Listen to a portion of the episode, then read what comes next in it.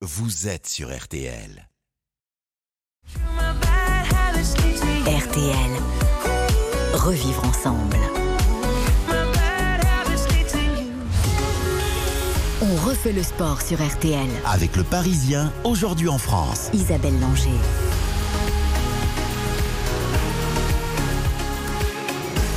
Bonsoir, à la veille de la semaine du sport olympique et paralympique à l'école, c'est encore une émission exceptionnelle que nous vous proposons, puisque Sophie Cluzel, la secrétaire d'État aux personnes handicapées, est notre invitée. Bonsoir Sophie Cluzel. Bonsoir. Ravie de vous rencontrer et de vous accueillir. Vous le dites vous-même dans votre livre, La force des différents, le sport va plus vite que la société. Il est un formidable vecteur d'inclusion. On va en parler avec vous, avec euh, nous d'ailleurs. Nous serons également en ligne avec Benjamin Davier, champion de paraski nordique, qui repart des mondiaux de Lillehammer avec trois médailles et qui intervient surtout très souvent dans les écoles. Je crois que vous le connaissez très très bien. Oui, oui. Il nous fera part de son expérience. Et le baromètre Odoxa pour Kenéo et RTL réalisé cette semaine nous montrera que les Français plébiscitent cette semaine olympique et paralympique à l'école. Erwan Lestrohan, le directeur conseil d'Odoxa, nous en donnera le détail. Bonsoir Erwan. Bonsoir Isabelle. Pour m'accompagner ce soir, Benoît Lallemand, le patron du service des sports du Parisien aujourd'hui en France, notre partenaire. Bonsoir Benoît. Bonsoir Isabelle, bonsoir à tous. Avant de converser avec vous, Sophie Cluzel, je vous propose de faire un tour de l'actualité sportive du week-end. À suivre dans quelques instants un entretien avec Sébastien Loeb, sans conteste l'homme du week-end. À bientôt 48 ans, il a remporté le rallye de Monte-Carlo. Mais tout d'abord le football. Bonsoir Quentin Vasselin. Bonsoir Isabelle, bonsoir à tous. Nice reprend la deuxième place. Victoire facile des Niçois 2-0 à Metz, des buts de Kefren Turan et Amine Gouiri. Avec ce cinquième succès de rang en L1, Nice est un solide deuxième avec 8 points de retard tout de même sur le PSG. Avalanche de buts dans les autres affiches de ce dimanche. 24 buts dans les 5 autres matchs de l'après-midi, c'est 4 buts par match en moyenne. Montpellier s'impose contre Monaco 3 buts à 2. Euh, Wai et Mavididi donnent 2 buts d'avance au 0 le Monaco revient grâce à Ben Yedder et Vanderson et c'est Stéphie Mavididi encore qui offre les 3 points à Montpellier dans le temps additionnel d'une frappe magistrale dans la lucarne de Nubble. Dans la course pour le maintien, Bordeaux gagne 4-3 contre Strasbourg. Les Girondins menaient 3-0 à la 40e, mais Strasbourg est revenu grâce notamment au doublé de Kevin Gamero. Mais Wang a validé le succès bordelais avec un triplé. Bordeaux sort de la zone rouge et remonte à la 17e place avec 20 points. Clermont s'impose 2 buts à 1 contre Reims. Premier succès à domicile depuis le mois d'octobre pour les Auvergnats qui sont 16e ce soir du classement avec 4 points d'avance sur Lorient. Les Merlus qui s'inclinent 4 buts à 2 à Nantes avec des buts de Giroto, Colomwani, Boukari et Jebel. C'est enfin Angers s'impose 2 buts à 1 contre 3, doublé de Mangani sur pénalty. Et à 20h45, le PSG reçoit Reims. C'est bien évidemment à suivre dans RTL Foot à partir de 20h. Les filles du PSG ont quant à elles gagné 5-0 à Saint-Etienne. Ouais, elles ont gagné 5-0 à Saint-Etienne et c'est euh, le retour d'Amraoui euh, dans l'équipe du Paris Saint-Germain après l'affaire qui avait éclaté euh, suite à l'adultère avec Eric Abidal. Voilà, elle était, elle était de retour sur les pelouses et ça fait du bien de parler d'elle via le sport. En tennis, Gaël Monfils s'est qualifié pour les quarts de finale de l'Open d'Australie. Il a validé son ticket ce matin. Victoire convaincante du joueur de 35 ans contre le Serbe Kekmanovic en 3-7, 7-5, 7-6, 6-3. La Montre affrontera Matteo Berrettini dans la nuit de lundi à mardi. Le 19e mondial veut aller encore plus loin. Ouais, je suis content d'être en quart de finale, mais euh, quand tu es toujours dans le tournoi, tu as toujours envie de, bah, de, gagner un match de plus, puis un match de plus, puis un match de plus. Donc, euh, tu vois, je suis déjà concentré pour ce quart de finale. Matteo, très très bon joueur depuis deux ans, bien ancré dans le top 10, un des meilleurs serveurs du, circuit, un jeu très flashy, euh, beaucoup de points gagnants, un énorme coup droit. Il se déplace de mieux en mieux, quelqu'un euh, qui te bouscule vraiment. Du coup, ça, c'est ouais, une grosse, grosse bataille, euh, vraiment un gros puncher. Il a gagné la dernière fois en, en 5-7 d'ailleurs en quart de finale à l'US Open. Donc euh, c'est encore un, gros gros match. Donc euh, je suis déjà concentré pour, euh, bah, essayer de, me donner les meilleures chances bah, de pouvoir faire peut-être la première fois une demi-finale à l'Open d'Australie. J'ai envie de, bah, de, continuer à pousser, à pousser et d'aller le plus loin que possible. Renaissance hein, pour Gaël Monfils dans cet Open d'Australie. Il fait un très bon début de saison, le français, bon en allemand, et ça va être très difficile contre l'italien. Oui, oui, ça va être difficile. Avant ça, j'ai juste envie de, de préciser qu'il n'y avait pas eu un Français en, en, en, en huitième de, finale d'un grand chelem toute la saison passée. Il y en a un en quart et c'est Gaël Monfils. C'est peut-être pas un hasard parce que c'est peut-être celui sur lequel on peut le plus compter, le plus fantasque, le plus doué. Après, comme je le disais, il est fantasque. Donc, euh, on a envie d'y croire. On y a beaucoup beaucoup et souvent cru. On a envie de croire que cette fois-ci, ça va aller loin. C'est un vrai bosseur aussi. Tout à il fait. est fantasque, mais c'est un vrai, vrai bosseur. Et il avait mal vécu cette année euh, dernière avec la pandémie. On sait, hein, il souffrait depuis deux ans de, de, ces, Il a fait une de- dépression, de en ce huis clos. Ouais, ouais, c'est un vrai burn-out. Il a dit d'ailleurs, hein, euh, la me- meilleure chose qui me soit arrivée en 2021, c'est de m'être marié avec Elina Svitolina. Il a eu bien raison. Alexander Zverev, lui, s'est fait sortir par Chapovalov, qui jouera Nadal au prochain tour. Ça va faire un, beau petit match. Chez les femmes, Alizé Cornet, dernière tricolore du tableau, affronte Simona Alep cette nuit. La joueuse de 32 ans espère passer pour la première fois de sa carrière en quart de finale d'un grand chelem, et elle y croit. C'est pas un rêve en fait, c'est juste une ambition qui est complètement plausible. Euh, rêve, ça fait un peu le truc euh, utopique euh, qui n'arrivera jamais, alors que j'y pense depuis que j'ai 19 ans, depuis que même depuis que je suis arrivée sur le circuit. Évidemment que j'ai envie d'aller loin dans un grand chelem. J'ai toujours été ambitieuse, alors parfois l'ambition, il faut aussi la taire un peu parce que ça ça va pas forcément toujours dans notre sens, mais évidemment que je l'ai gardé en tête toutes ces années et là quand je vois que je tiens encore la route physiquement et que voilà qu'il y a des choses qui se mettent bien en place mentalement, ça me donne envie de, de retenter ma chance. Donc, voilà, je, on verra si, si ça passe pour moi en quart. De toute façon, euh, ça me donne des, des belles perspectives pour la suite de la saison. Sophie Cluzel, vous aimez le tennis? J'aime beaucoup le tennis, beaucoup, beaucoup. Les Français? Bah, écoutez, suivez un petit peu Gaël, euh, mon fils, on est tous derrière lui. hein. Ça va être euh, un beau match à suivre. Étonnant hein, que Alizé Cornet n'ait pas atteint de quart de finale dans sa carrière. On aurait pu penser le contraire, mais Oui. on lui souhaite bonne chance face à la Roumaine Alep. Ça va pas être simple. En ski, Johan Claret confirme qu'il est en forme à deux semaines des Jeux Olympiques de Pékin. Le Français de 41 ans prend la cinquième place de la descente de Kitzbühel, euh, deux jours après avoir terminé deuxième dans le temple du ski autrichien. C'est le Suisse Beat Feuz qui s'impose sur la Streif. Euh, aucun tricolore ne s'est imposé à Kitzbühel depuis. Benoît, Luc Alphand, Oh, il est là. Il est là. 1900. Pas chef du sport du Paris. 97. 97, Luc Alphand, exactement. Euh, Kitzbühel, c'est vraiment la mecque pour les skieurs de vitesse. Ouais, j'ai juste envie de préciser une chose, c'est que cette deuxième place de Johan Claret, euh, il y a deux jours, c'est presque une victoire à 41 ans. Je pense qu'on ne mesure pas. À monter Exactement. sur un podium? Exactement, le plus vieux à monter sur un podium de ski à Kitzbühel, À qui Kitzbühel. est une descente complètement à part. 140 voilà. km/h, ils peuvent atteindre. Ouais, juste, si vous avez quelques secondes à perdre, allez voir les images de cette descente de Kitzbühel. Il y a un drone qui survole les, C'est qui dingue. survole les skieurs. C'est totalement dingue. Et ça va enfin, révolutionner. hein. enfin, on va pouvoir se rendre compte de ce qu'est ce sport et de ce que sont ces athlètes hors normes. Et j'ai envie de dire, euh, Gaël Monfils, 35 ans, Johan Claret, 41 ans, euh, on, aura- on va en parler. Sébastien dans... Loeb aussi. Voilà, on va en parler dans quelques instants, on va l'avoir en ligne. Papy Sébastien Loeb, résistance. euh, 48 ans. Bref, l'expérience, ça compte. Bah oui, vous en doutiez, Isabelle Ah non, non, non, je suis bien placé pour le dire. en biathlon, Quentin, dernier week-end de compétition avant le début des Jeux. Et Julia Simon termine troisième de la Master d'Antol Santerselva en, en Italie. La course en ligne a été remportée par euh, Dorothea Vireur. Les garçons prennent, eux, la quatrième place du relais. Prochain rendez-vous donc pour ces biathlètes, ce sera à Pékin pour les JO et des Jeux, des Jeux Olympiques où 87 athlètes défendront les chances de la France. 37 femmes, 50 hommes. On n'est pas là niveau euh, parité, c'est dommage. Euh, mais bon, c'est les résultats qui prônent et qui priment. hein. Mais il y aura une parité pour le porte-drapeau. Exactement, et on connaîtra ce porte-drapeau, enfin les porte-drapeaux, euh, ils seront annoncés mercredi. L'Euro de handball, les Bleus n'ont plus le droit à l'erreur après la gifle encaissée hier contre l'Islande. L'équipe de France a perdu de 8 buts hier soir euh, contre ces Islandais. Euh, il faut absolument l'emporter demain contre le Monténégro pour garder des chances de qualification pour les demi-finales. Guillaume Gilles, le sélectionneur, est totalement concentré sur cet objectif. On a raté ce match, euh, on a individuellement pas été au rendez-vous. Euh, collectivement, euh, la performance était aussi pas de belle facture, mais on est euh, aussi centré sur euh, quoi faire pour demain, quoi faire pour être à nouveau euh, dans un dans un cercle euh, dans un cercle vertueux, dans une dynamique positive.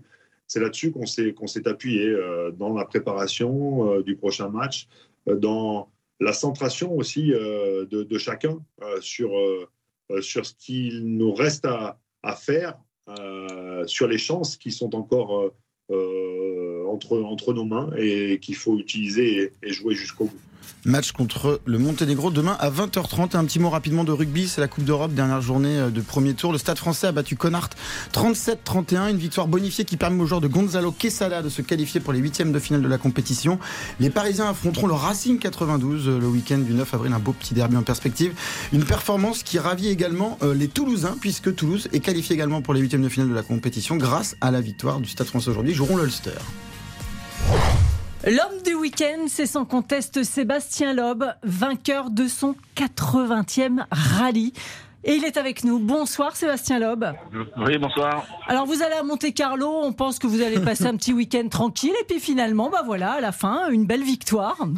Ouais, c'est vrai qu'on a passé un bon week-end. Hein. Euh, Il était effectivement pas si tranquille. Euh, On a eu euh, une bonne bagarre avec Seb Augier et, et on s'est battu tout le week-end ensemble, tous les deux. Donc euh, c'était, bah, pour moi, c'est génial d'avoir euh, d'avoir finalement pu renouer avec la victoire euh, dix ans après mon dernier titre, hein, parce que depuis euh, j'avais j'avais un peu arrêté le WRC, j'ai refait une manche de temps en temps, mais pas beaucoup, et euh, d'être euh, toujours dans le coup aujourd'hui, c'est vrai que c'est- génial.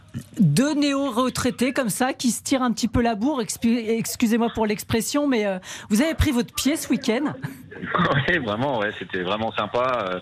La voiture était, était vraiment bien, je me sentais bien dedans, ça m'a redonné de la confiance et que j'avais pas eu forcément les dernières années euh, quand j'avais fait des, des, des courses en WRC. euh, Donc, euh, ouais, non, c'était c'était vraiment génial. On s'est battu euh, pendant quatre jours. euh, C'était euh, c'était hyper intense et puis on a pris beaucoup de plaisir. Ouais. Quentin Masselin. Sébastien, vous avez en plus remporté ce, ce succès avec une nouvelle copilote. Ouais, Isabelle. Galmiche, présentez-la nous un petit peu. Bah, écoutez, c'est euh, c'est une fille que, que je connais qui est en fait la, la copine d'un bon copain à moi, euh, qui faisait des rallyes aussi euh, déjà dès mes débuts. euh, elle courait aux côtés de, de son copain et euh, puis voilà. Donc euh, depuis maintenant quelques années, souvent elle remplaçait Daniel sur les séances d'essai, etc. parce que elle, ça lui plaisait. Daniel n'avait pas forcément envie d'y aller, donc. Donc euh, voilà, je m'étais habitué à rouler un petit peu avec elle et quand il a fallu euh, trouver une copilote ou un copilote, je me suis dit bah ça se passe bien avec elle et ça lui fera très plaisir, donc euh, allons-y. Et cette 80e victoire, c'est celle qui consacre le pilote le plus vieux dans l'histoire du WRC. Ouais, je sais que ça vous agace, Vous mais avez bon. 47 ans, 10 mois et 25 jours. D'accord, ouais, bah, super. non, mais c'est vrai que ça fait plaisir aussi quand même, effectivement, euh, à 47 ans, d'être encore euh, capable de gagner euh, devant tous les jeunes euh, dans, dans, un, dans le championnat du monde des rallyes. C'est- super. Euh, J'en espérais pas tant en arrivant ici et, et puis d'avoir réussi à le faire, c'est génial. Est-ce que cette petite piqûre de rappel, ça vous donne encore envie de, de revenir un peu plus souvent? Ouais, j'ai d'autres programmes hein, déjà en cours, donc euh, revenir plus souvent, ça va être compliqué. Revenir de temps en temps, pourquoi pas, mais euh, c'est non, ça, ça change pas grand-chose à la suite de mon programme. Le public, comment vous l'avez senti? Ah bah c'était c'était top. Euh, c'est pour ça aussi que le Monte Carlo, euh, bon Ouais. le, le profil des spéciales j'aime bien, mais mais, euh, mais l'ambiance qu'on a au Monte Carlo c'est toujours euh, génial parce que c'est c'est sur le territoire français. Il y a il y a énormément de public, éno- énormément de supporters qui me suivent depuis des, des années, donc euh, il y a toujours un vrai engouement et c'est c'est toujours euh, vraiment excitant de rouler dans ces conditions-là. Et comment vous expliquez que vous soyez toujours maître dans votre royaume Pourquoi il n'y a pas de jeunes qui poussent, qui, qui arrivent là euh, dans le WRC Bah, Il y, en a, hein. euh, bah, à part euh, et moi, derrière, il y en a, il y a, des jeunes qui roulent. Euh, Après, euh, c'est le niveau est vraiment, est vraiment relevé. Et, et puis, il y a maintenant des moyens de détection pour essayer de trouver des jeunes qui ont, qui ont du talent. Mais c'est vrai que avec, avec moi à l'époque et puis Ogier maintenant, le, le niveau est quand même élevé. Il faut, faut réussir à être à la limite tout le temps. Et, et ben, il y a quelques jeunes comme Roven Perra qui se font de l'expérience et qui, qui, à mon avis, vont bientôt être, euh, vont bientôt être là. Après, euh, après voilà, euh, c'est c'est pas simple d'arriver à, à très haut niveau en rallye. C'est surtout pas simple de détecter les jeunes talents euh, pour savoir jusqu'où ils peuvent aller. Quoi. Et on voit que là, l'expérience a parlé. Merci beaucoup, Sébastien Loeb. On vous retrouve quand C'est quoi le prochain défi? Euh, le prochain. En, bon, en WRC, il n'y a rien de prévu pour l'instant. Euh, J'ai prévu de faire euh, des courses en rallye raid et puis euh, le championnat Extremi, euh, qui est le championnat auquel j'ai déjà participé l'an dernier. Pour le reste, je ne sais pas. Merci beaucoup en tous les cas. Passez une bonne Merci soirée. À, bientôt. Au aussi. revoir. Merci, au revoir. Vous écoutez RTL, il est 19h44. Restez avec nous. Après la pause, nous parlons de la sixième édition de la semaine olympique et paralympique à l'école avec notre invitée Sophie Cluzel, la secrétaire d'État chargée des personnes handicapées. On refait le sport sur RTL. Avec le Parisien, aujourd'hui en France. Isabelle Langer. Sophie Cluzel, secrétaire d'État aux personnes handicapées, est l'invitée dont refait le sport. Le grand public a un fort engouement pour le parasport. Le sport fait ce que la société devrait faire. Il valorise, pousse à se dépasser, démocratise. En fait, le sport va plus vite que la société. C'est ce que vous écrivez, Madame la Ministre, dans votre livre, La force des différents. Plus que jamais, ce que vous dites prend tout son sens à la veille de cette semaine euh, olympique et paralympique à l'école. Oui, puis je rajouterais aussi, c'est euh, il en va de sa santé, parce que c'est aussi avec l'exercice physique qu'on peut éviter des surhandicaps pour les personnes en situation de handicap. Cette semaine olympique et paralympique, elle est formidable parce que elle va travailler dans les écoles. Et c'est l'engagement vraiment des athlètes et des para-athlètes. Et je voudrais saluer vraiment leur engagement. Parce qu'ils se déplacent beaucoup, ils donnent beaucoup de leur temps. Puis là, on a un parrain magnifique. hein. Ah bah écoutez, vous me devancez alors. Un On va l'accueillir tout de suite. Je- Benjamin Davier, bonsoir. Bonsoir. Spécialiste de paraski nordique biathlon, fond triple champion paralympique en 2018. Je crois d'ailleurs que vous lui aviez remis une des médailles d'or. Bonsoir Benjamin, ravi de, de vous entendre. Vous venez de terminer, Bonsoir, Benjamin, même. les paramondiaux euh, qui se disputaient à Lillehammer, à moins de deux mois des Jeux paralympiques de Pékin. Euh, avant toute chose, euh, bah, bravo. Trois Oui. médailles hein, mondiales, deux en bronze, une en, en individuel et une d'argent euh, aujourd'hui avec le relais. Euh, la France a encore cartonné d'ailleurs, hein, je le signale. 20 médailles, 10 en or, troisième nation derrière la Russie, les États-Unis. C'est important, Benjamin, à, deux mois des, Jeux paralympiques. Euh, oui, bonsoir. Euh, bah déjà, c'est vrai que ces championnats du monde ont été juste merveilleux pour, pour toute la délégation. Ils ont été aussi vraiment très très bien organisés malgré le contexte et aussi des- c'était des mondiaux qui étaient reportés. Donc euh, pas simple aussi de, faire des championnats du monde à deux mois des Jeux, mais c'était un bon engouement pour nous préparer aussi pour, euh, pour les Jeux et, aller vraiment chercher des, belles médailles aussi euh, à Pékin. Benjamin, la- ministre le disait, vous, vous êtes très impliqué dans cette semaine du sport olympique et paralympique à l'école. Vous participez souvent, vous, à un champion dans mon école avec l'un de vos sponsors. De vos sponsors pardon. Euh, oui, exactement. C'est quelque chose qui me tient vraiment à cœur. Euh, c'est vrai que tous les ans, euh, je participe à un champion dans mon école, donc avec euh, le team EDF, pour euh, justement inciter et apprendre aussi aux élèves dans les écoles qu'est-ce que la situation de handicap et comment on peut pratiquer le sport en fonction de, de nos handicaps. Et on se rend compte que, évidemment, tous les enfants sont, sont très à l'écoute et très très motivés pour, euh, pour aussi essayer euh, les activités qu'on leur propose en situation de handicap. Et on se rend compte aussi que quand il y a des, jeunes personnes qui sont en situation de handicap, on se rend compte qu'ils sont motivés à faire du sport et on, voit qu'aussi dans, dans la mobilité, dans leur vie de tous les jours, ça, ça a un impact important et ça leur permet de, de bien grandir et d'être beaucoup plus mobile aussi par la suite. Benoît Lallemand. Oui, à quel point c'est important de toucher les enfants euh, dès l'école sur, euh, sur, sur le, les sensibiliser sur, sur, le, sur le handicap et le regard qu'il faut avoir sur le Mm. handicap. Parce que je pense que quand on a grandi ensemble et qu'on a appris ensemble sur les bancs d'école, après on devient des adultes qui sont totalement décomplexés vis-à-vis des personnes en situation de handicap et qui normalisent leur regard. Et c'est bien ça qu'on veut apprendre ensemble. Et le sport est un vecteur d'intégration colossal, assez facile à mettre en place. Et c'est le sport partagé. Et là, on peut vraiment partager les valeurs du sport et en même temps les valeurs de citoyenneté. Donc c'est gagnant-gagnant de faire du sport à l'école ensemble. Et c'est tout l'enjeu hein, de cette semaine et bien au-delà de la coopération aussi avec les professionnels du médico-social qui viennent dans les écoles, les conventions qui sont en train d'être signées, etc. Donc c'est vraiment un mouvement. En fait, cette scolarisation des enfants handicapés, dite en milieu ordinaire dans les écoles de la République, eh bien le sport permet de l'accélérer tout simplement. Et il y a 90% hein, des projets proposés euh, qui ont un lien avec le handicap et les Jeux paralympiques cette semaine. Dans Eh oui, sur semaine 1800 de- projets, 90 tournent autour du handicap. Donc on voit bien que ça questionne tout le monde. Et comme l'a dit très bien Benjamin, ça éveille la curiosité aussi parce qu'on pratique des sports différemment. Donc ça aussi, c'est un vecteur, euh, je dirais, d'intérêt, de curiosité, de vivre ensemble, de mieux se comprendre, et puis après, tout simplement, apprendre ensemble. Et Alors justement, euh, Sophie Cluzel, Benjamin Davier, un sondage va vous intéresser. C'est celui réalisé cette semaine par Odoxa pour Kenéo et RTL. Rebonsoir Erwan Lestrohan. Bonsoir. Vous êtes le directeur conseil de Doxa. Les résultats du baromètre sont très intéressants. Nul doute d'ailleurs que les Français plébiscitent hein, cette semaine euh, olympique et paralympique. Oui, tout à fait. C'est vrai que quand on leur soumet les différentes activités qui vont être euh, mises en place dans le cadre de cette euh, semaine, 9, 9 personnes sur 10 chez les Français nous disent c'est important de lutter contre la sédentarité en faisant pratiquer 30 minutes d'activité par jour aux élèves. 9 Français sur 10 nous disent c'est important de changer le regard sur le handicap en faisant découvrir les handisports aux élèves via des mises en situation de cécifoot, des parcours fauteuil par exemple. 9 Français sur 10 également nous disent c'est important de sensibiliser les jeunes à la citoyenneté et au bénévolat en utilisant le sport et ses valeurs. Ils sont également 9 sur 10, ça veut dire c'est important de sensibiliser les élèves à une pratique sportive respectueuse de l'environnement. Donc toutes les activités sont validées, mais quand on regarde la part de Français qui nous disent que ça doit être prioritaire, on a plus de la moitié des Français et des parents d'élèves qui nous disent il doit être prioritaire de lutter contre la sédentarité en faisant pratiquer 30 minutes d'activité par jour aux élèves. Et on sait qu'avec les confinements, les restrictions sanitaires sur la pratique sportive, les choses n'ont pas été en s'améliorant pour les 5-17 ans. Mais il y a aussi plus de la moitié des Français qui nous disent que ça doit être prioritaire de changer le regard sur le handicap en faisant découvrir les handisports aux élèves.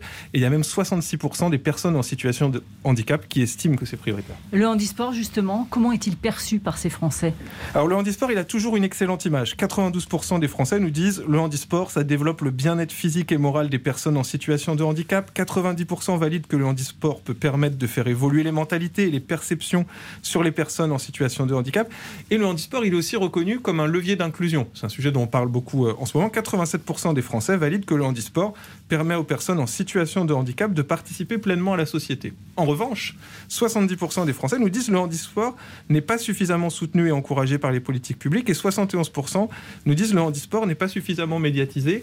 Des indicateurs qui même n'ont pas bougé en comparaison à avant les JO paralympiques de, Tokyo. Donc on voit que les choses avancent difficilement et cette question de la médiatisation, elle n'est pas anodine parce que c'est vrai que pour créer un lien avec les disciplines, un lien affectif, une relation entre les athlètes handisport et les Français, il y a forcément un regain de médiatisation qui pourrait être bénéfique pour euh, le handisport. Qu'est-ce que vous avez à répondre à ça, Sophie bah, Déjà, je vous dis merci, vous, en tant que média, d'en parler, parce que c'est ça qui est important, hein, c'est donner envie d'en parler.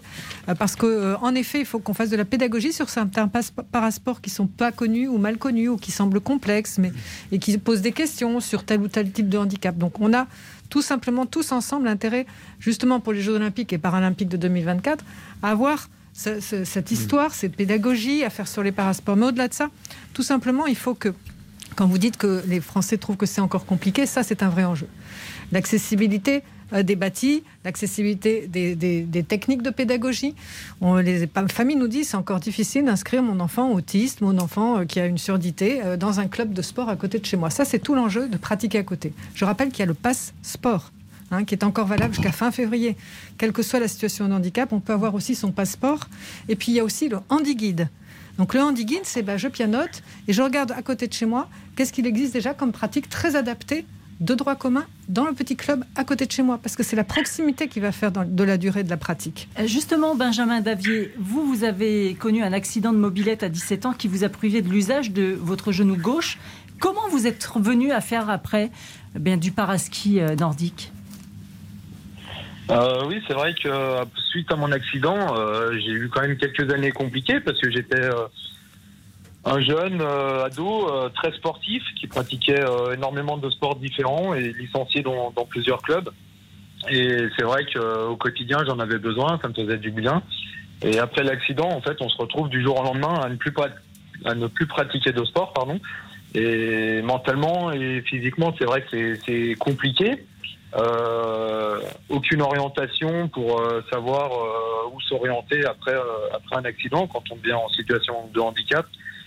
Et petit à petit, j'en avais marre de, de me retrouver dans, dans cette situation-là et je me suis remis au sport euh, vraiment du jour au lendemain, tout seul.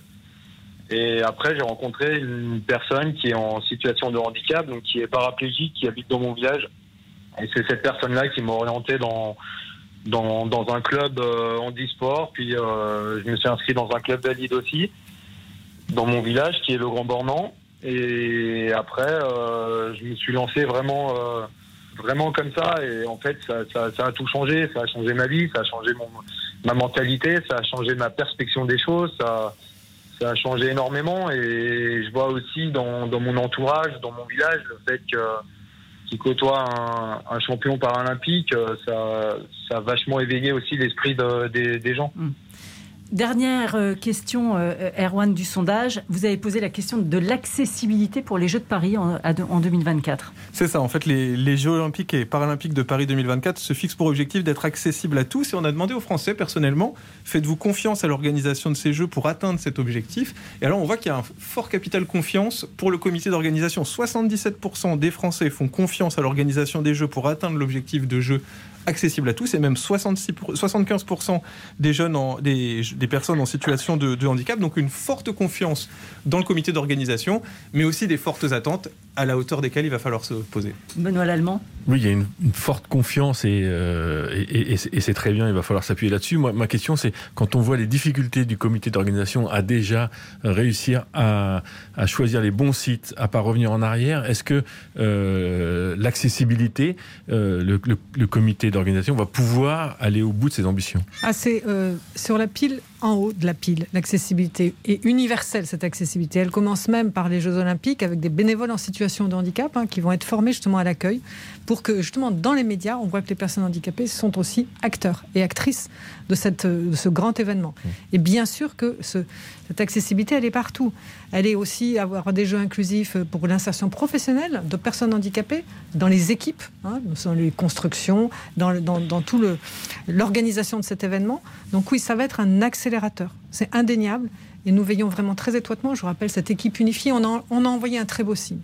Jeux olympiques et paralympiques, équipe unifiée et des jeux qui vont être totalement inclusifs. Oui, nous y veillons complètement. Mais quelle accessibilité par rapport à Paris où on sait que le métro est obsolète à ce niveau-là? De toute façon, pendant les Jeux, le, métro, beaucoup de stations seront fermées pour tout le monde. Donc on travaille justement sur l'accessibilité en surface. Et puis, ça sera quand même un accélérateur, ces Jeux olympiques. Hein. Nous travaillons sur des nœuds de communication, sur des logiciels d'accessibilité pour savoir quel chemin est déjà accessible. Tramway, bus sont accessibles. Donc nous travaillons vraiment avec aussi les établissements médico-sociaux pour mettre à disposition déjà les véhicules qui sont totalement adaptés. Donc voilà, non, non, un très gros enjeu, une feuille de route très très, je dirais, ambitieuse et sur lequel nous, nous, nous avons des jalons très précis. Et puis aussi sur la pratique partout. Génération 2024, c'est la labellisation des établissements médico-sociaux avec les écoles, les collèges et les lycées. Donc ça contribue aussi à se connaître sur les territoires pour mieux pratiquer le sport. Mais j'entendais dans le sondage que euh, on poussait pour la pratique euh, à oui. l'école du sport, les 30 minutes. Déjà, on, on, voit à quel point c'est compliqué de faire accepter les 30 minutes de sport par jour à l'école. Et, et, et, et, le challenge est donc énorme pour y inclure, euh, c'est, euh, pour y inclure des personnes en, en, en, situation de handicap. Mais euh, je pense qu'on se fait beaucoup de, de, je veux dire, de préjugés hein, sur la difficulté d'inclure euh, les enfants handicapés, notamment par le sport. Donc d'abord, il y a énormément de situations de handicap, hein, les troubles des fonctions cognitives, les sensorielles, physiques. Il y a énormément d'appui de personnes ressources. Hein, je rappelle des emplois qualifiés sportifs qui viennent en appui tout le CPSF, et je salue vraiment l'engagement de Marie-Amélie Le Fur, la présidente du CPSF, avec les délégations en région qui viennent en appui, et bien sûr les deux fédérations handisport et sport adapté, qui sont des personnes ressources. Et donc, avec le Handi-Guide et avec ces personnes ressources, on est en train de mailler le territoire pour justement venir en appui des écoles, des collèges et des lycées. Bon, c'est surtout 30 minutes à l'école, mais il faut que ça se développe après. On évite le surhandicap. Je rappelle que 45% des personnes handicapées ne pratiquent pas le sport, alors que c'est 34% dans la population des valides. Donc, il faut vraiment qu'on accélère. Merci beaucoup, Merci. Sophie Cluzel, d'avoir été notre invitée euh, ce soir. Je rappelle votre livre La force des différences, c'était aux éditions Lattès. Et tous les bénéfices seront reversés au programme Vie sociale et citoyenneté des personnes handicapées de la Fondation de France. Il y a de très beaux entretiens, notamment celui de Marie-Amélie Le Fur, qui est à lire vraiment. De Damien Seguin aussi. Exactement. Il y a beaucoup, beaucoup de, de précieux entretiens. Euh, merci, merci, beaucoup à vous d'être venu. Merci à Benjamin Davier. Euh, bon courage, Benjamin. Un peu de repos avant les Jeux paralympiques. Merci beaucoup. Euh, oui, déjà un retour euh, à la maison euh, cette nuit, puis euh, ensuite un jour, de, un ou deux jours de repos à la maison pour repartir en stage pour préparer vraiment les Jeux Je paralympiques sais. qui auront lieu du 4 au 13 mars prochain. Merci je, je serai là, je serai là au, à Pékin pour vous soutenir, Benjamin. Merci beaucoup. Merci Erwan Lestran. Benoît Lallemand, qu'est-ce que vous nous préparez pour demain dans les pages sport du Parisien? Un peu de lub, un peu de mon fils, un peu de MMA, parce qu'il y a eu un gros combat la nuit dernière, et évidemment aussi un peu de foot, avec le, notamment PSG. le match de ce soir, celui du PSG. Le Parisien à lire dès 23h30 pour les abonnés numériques. Euh, Bonne soirée à tous. Merci à Lucas et Hugo pour la réalisation. Dans un instant, effectivement, RTL Foot.